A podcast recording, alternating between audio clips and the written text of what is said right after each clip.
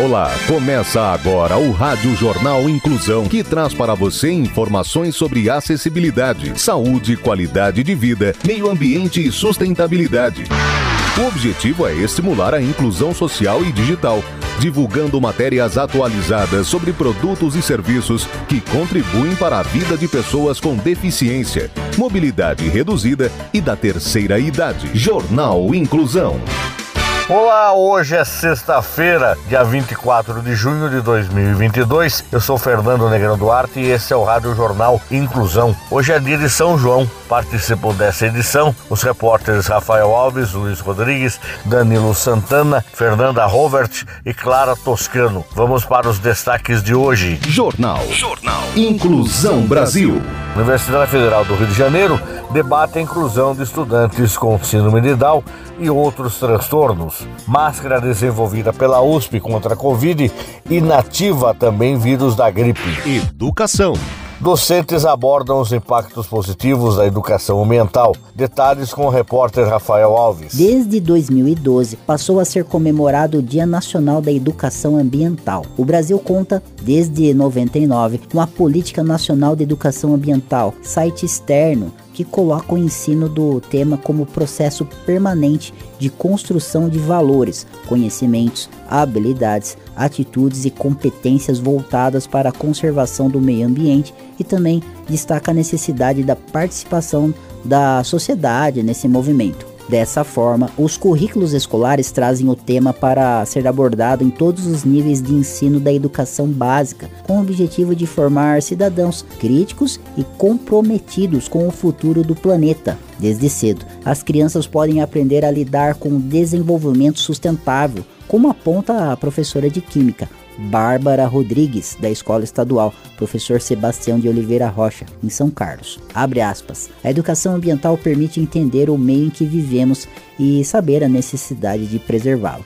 Fecha aspas. Além disso, a educadora destaca que a educação ambiental também conscientiza os estudantes sobre o poder das pequenas ações.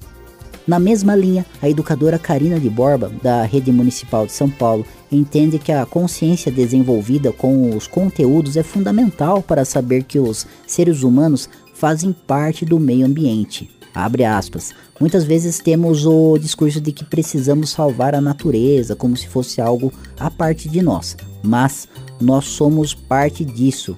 Quando preservo, estou deixando de fazer mal para mim mesmo. Fecha aspas.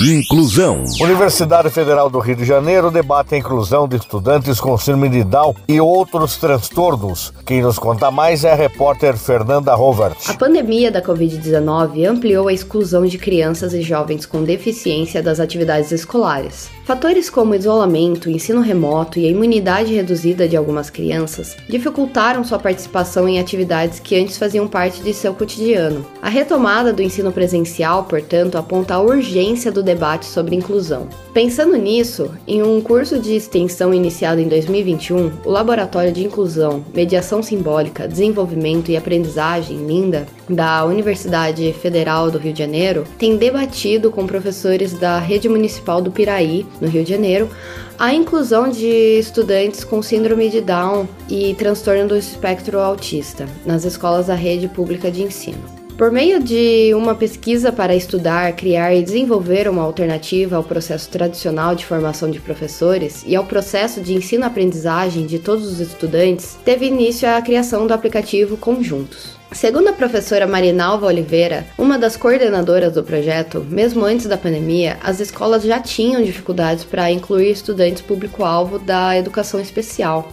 Com o isolamento e a necessidade de aulas remotas, isso piorou e muito, afirma a pesquisadora, que também é mãe de uma jovem de 16 anos com síndrome de Down. Alguns estudantes apresentam deficiência intelectual, e assim como os demais que possuem ou não dificuldade de aprendizagem, necessitam de diferentes métodos de ensino, que muitas vezes estão relacionados às aulas presenciais. O contato face a face é importante tanto para o aluno quanto para o educador, que pode compreender melhor o que o estudante está comunicando. Pela internet, esse processo pode ser dificultado, explica Marinalva. Educação.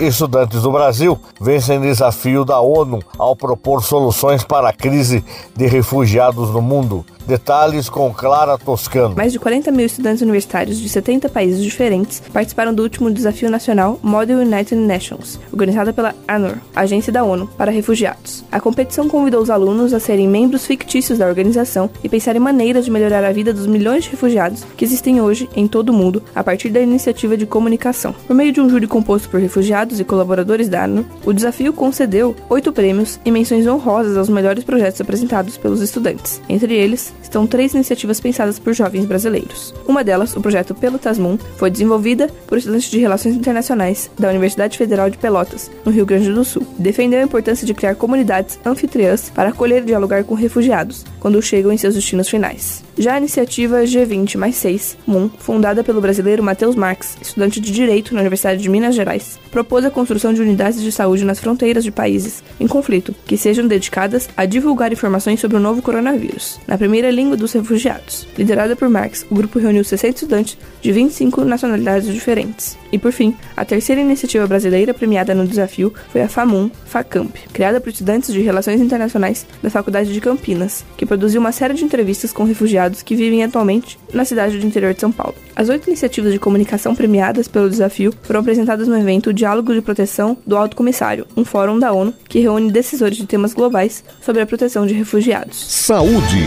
Máscara desenvolvida pela USP contra a Covid-19 inativa também vírus da gripe. O repórter Luiz Rodrigues nos conta mais. Já vendido com o nome de Fitamask, o produto foi desenvolvido no Instituto de Química da Universidade de São Paulo, em parceria com a empresa Golden Technology. O tecido da máscara é impregnado por um composto químico, o Fitalox, capaz de eliminar as partículas virais no momento em que elas entram em contato com a máscara.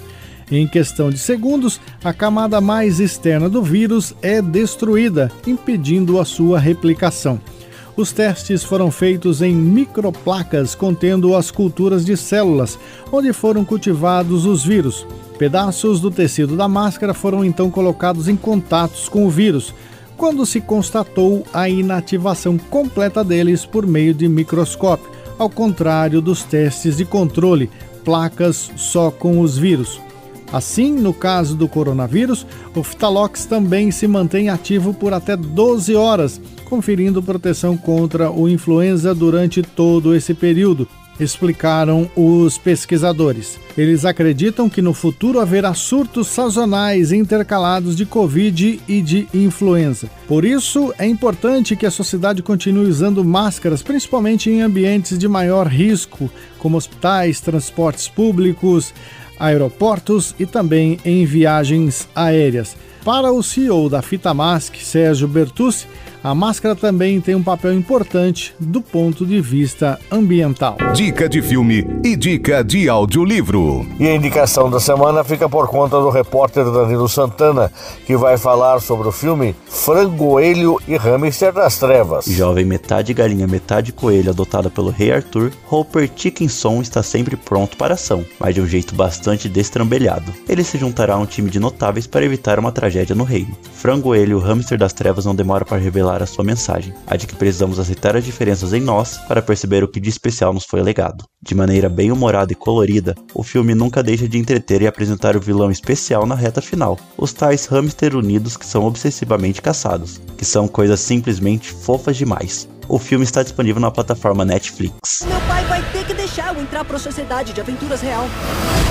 sobre o hamster das trevas foi levado. Quem foi que pegou? Jornal Inclusão Brasil. O Rádio Jornal Inclusão de hoje termina aqui. Você também pode escutar o Rádio Jornal Inclusão em formato de podcast no Spotify. Se quiser entrar em contato com a gente, envie um e-mail para radioniso.br, repetindo radioniso.br ou pelo nosso WhatsApp, o número é 15 99724 3329. Repetindo 15 99724 3329. Obrigado pela audiência e até o próximo programa. Termina aqui o Rádio Jornal Inclusão, um projeto de extensão universitária da Agência de Comunicação da Universidade de Sorocaba. Jornalista responsável e apresentação, professor Fernando Negrão Duarte. Reportagens, Agência de Comunicação da Universidade de Sorocaba. Gravado no Laboratório de Comunicação da Universidade de Sorocaba, com edição de Douglas Vale e coordenação técnica de Luiz Rodrigues.